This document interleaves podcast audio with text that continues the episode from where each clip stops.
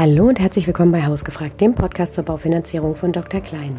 Mein Name ist Anna Kommens und in dieser, in der letzten Folge 2023 haben wir das Thema Immobilienpreise im Gepäck. Wohin geht's und warum? Dazu kann ich heute unseren Vorstandsvorsitzenden Michael Neumann befragen und er kennt sich bestens damit aus. Hallo und herzlich willkommen, Michael. Schön, dass du da bist.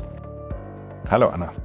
Michael, wie haben sich denn im Jahr 2023 die Immobilienpreise entwickelt und was sind die wesentlichen Gründe dafür? Ich gehe noch mal ein bisschen weiter zurück. Bis Mitte 22 ähm, haben wir eine sehr, sehr steil äh, ansteigende Preisentwicklung gehabt äh, bei den Immobilienpreisen und ähm, so Mitte des Jahres 22 sind die Preise dann ja sukzessive zurückgegangen. Und das haben wir dann auch ähm, ja, mindestens mal bis Mitte des Jahres 23 gesehen. Also durchaus auch merkliche, spürbare Rückgänge in den Immobilienpreisen, wenn wir auf die Gesamtrepublik schauen und alle Immobilien dabei berücksichtigen. Und diese rückläufige Preisentwicklung hat sich dann so Mitte des Jahres 23 ein Stück weit verlangsamt und ist Richtung Ende des Jahres 23 eigentlich in eine Seitwärtsentwicklung übergegangen. In einigen Metropolregionen sinken ja die Immobilienpreise. Ist damit die Immobilie in der Großstadt wieder leistbarer geworden, besonders für Familien? Innerhalb des Jahres 2023 ja, wenn wir das natürlich mit früheren äh, Phasen vergleichen oder auch mit also 2018, 2020 beispielsweise, ähm, dann ist es heute weniger leistbar, aber innerhalb des Jahres 2023 durchaus, weil wir hatten auf der ähm, Zinsseite eine Seitwärtsbewegung im Jahr 2023. Äh, die Preise sind wie gesagt äh, tendenziell eher etwas zurückgekommen. Gleichzeitig sind die Einkommen natürlich auch etwas gestiegen im Jahr 2023. Was ist deine Prognose für das erste Halbjahr 2024? Wo wird es günstiger? Wo bleiben die Preise stabil? Und wo steigen sie wieder? Also ich glaube, wenn wir das gesamte Bundesgebiet uns anschauen, dann werden wir eher jetzt auch diese Seitwärtsbewegung äh, im ersten Halbjahr 2024 sehen. Es wird aber durchaus eine, eine, große Differenzierung geben in den Immobilienpreisen. Auch da ist es eine Entwicklung, die wir schon im Jahr ähm, 23 gesehen haben, dass vor allem energieeffizientere Objekte deutlich wertstabiler sind, beziehungsweise die Immobilien, die eben wesentlich mehr Emissionen ausstoßen, CO2 vor allem, also die auch in den äh, Energieeffizienzklassen GH beispielsweise, also den schlechtesten Klassen sind, dass die überproportional an Wert verlieren. Und das ist auch eine Entwicklung, die ich für gerade jetzt auch die ersten Monate, das erste halbe Jahr 24 auf jeden Fall erwarte.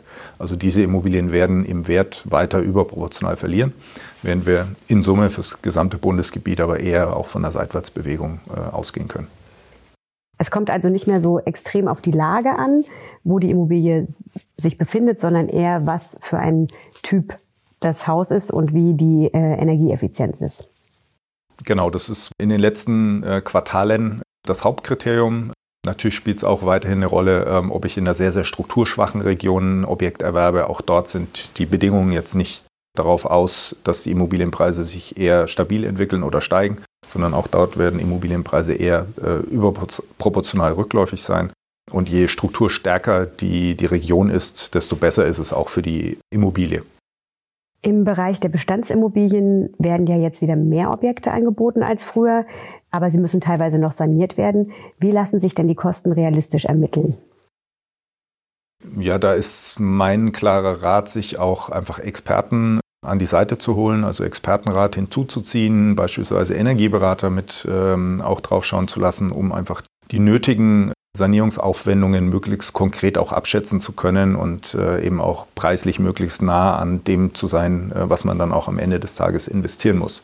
Wenn man einfach nur einen ganz, ganz groben Richtwert haben möchte, dann kann man so einen Pi mal Daumenwert sozusagen nehmen. Das sind ungefähr 500 Euro je Quadratmeter Wohnfläche.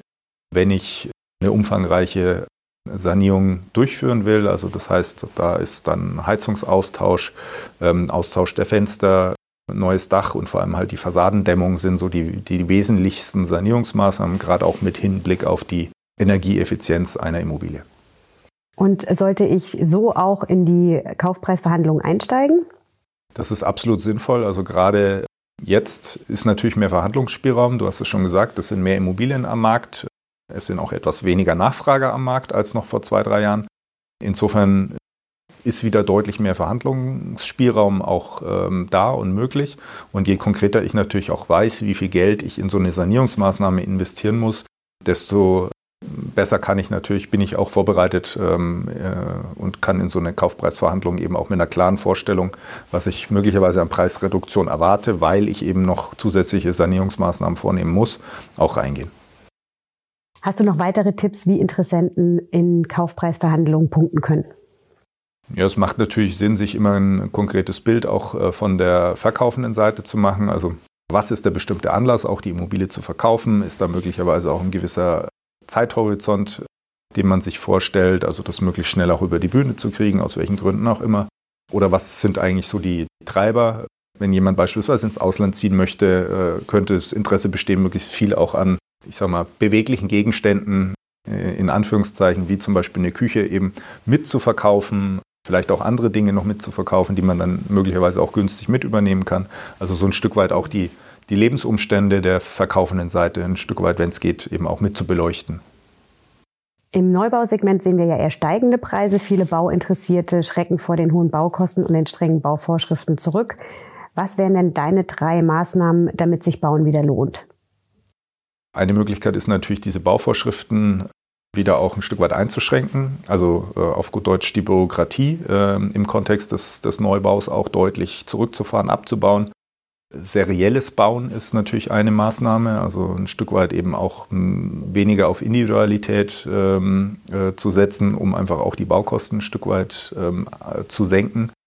Und natürlich auch ein, ich sag mal, ein stabiles politisches Förderumfeld äh, hilft absolut. Also wenn einfach auch klar ist, welche Fördermittel zur Verfügung stehen, wenn das, ich sag mal, äh, transparent ist, wenn es einfach zu beantragen ist und wenn man eben auch mit Sicherheit sagen kann, wenn ich in so eine Planung reingehe äh, und es gibt Fördermittel, dass die Töpfe dann eben auch noch äh, vorhanden sind, wenn ich tatsächlich es auch umsetzen möchte, den Bau.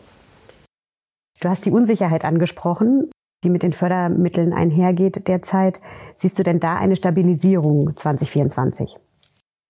Wenn man auf die letzten Jahre zurückblickt, dann war das nicht immer gegeben, aber ich hoffe tatsächlich, dass auch die, die Bundesregierung das Thema Bau äh, ganz oben auf der Agenda haben wird im Jahr 2024 und damit auch diese Unsicherheit, die wir jetzt eben zum Teil hatten in den letzten ein, zwei Jahren, ein, ein Stück weit aus der Branche quasi rausgenommen wird weil das ist ein ganz wesentlicher Treiber, ein stabiles politisches Umfeld plus eben auch entsprechend attraktive Fördermöglichkeiten, um hier die Trendwende zu schaffen und eben auch wieder mehr Neubau zu sehen. Hand aufs Herz, was empfiehlst du Immobilieninteressierten für das Jahr 2024? Kaufen oder abwarten? Das hängt ganz stark davon ab, ob man die passende Immobilie gefunden hat. Also wenn man die passende Immobilie gefunden hat, dann glaube ich sowohl auf der Preisseite, ähm, mal mit Ausnahme der ähm, schlecht sanierten Objekte, dass da äh, eben wir eine sehr stabile äh, Immobilienpreisentwicklung sehen werden.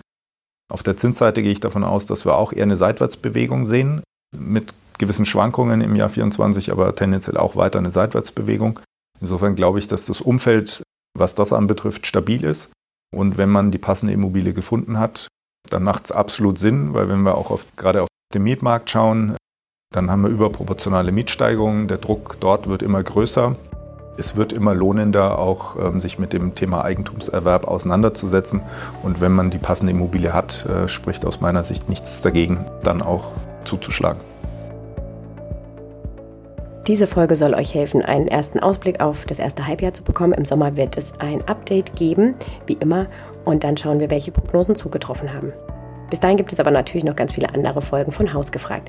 Wir danken euch für dieses tolle Jahr und für das Einschalten und Zuhören und wir wünschen euch ganz schöne Festtage und einen guten Rutsch ins neue Jahr.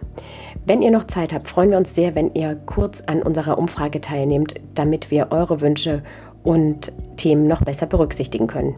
Den Link findet ihr in den Show Notes. Alles Gute und bis zum nächsten Mal.